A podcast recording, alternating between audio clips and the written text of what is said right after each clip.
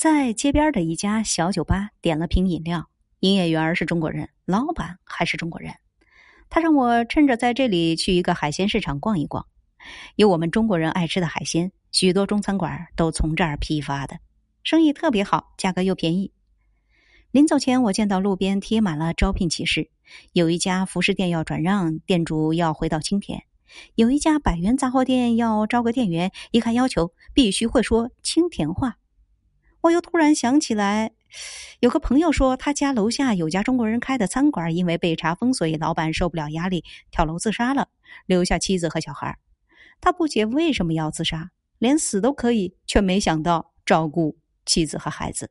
好像这个老板也是青田人。